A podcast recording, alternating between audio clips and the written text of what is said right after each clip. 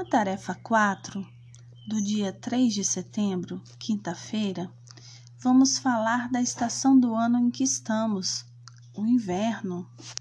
Então, a atividade começa com uma história. Essa história está lá no YouTube. Tem o link para vocês acessarem e também a história para vocês acompanharem.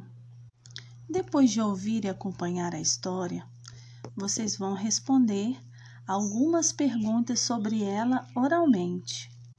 Depois, no próximo slide, vão observar as roupas utilizadas no inverno e no verão e responder a pergunta: quais as roupas que vocês mais gostam de usar?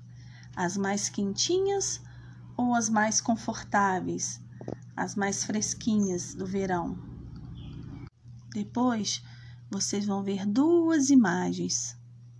Uma imagem de inverno e outra de verão. E aí? Qual estação você prefere? E, e para finalizar, um registro com desenho bem bonito da estação que você sente mais confortável.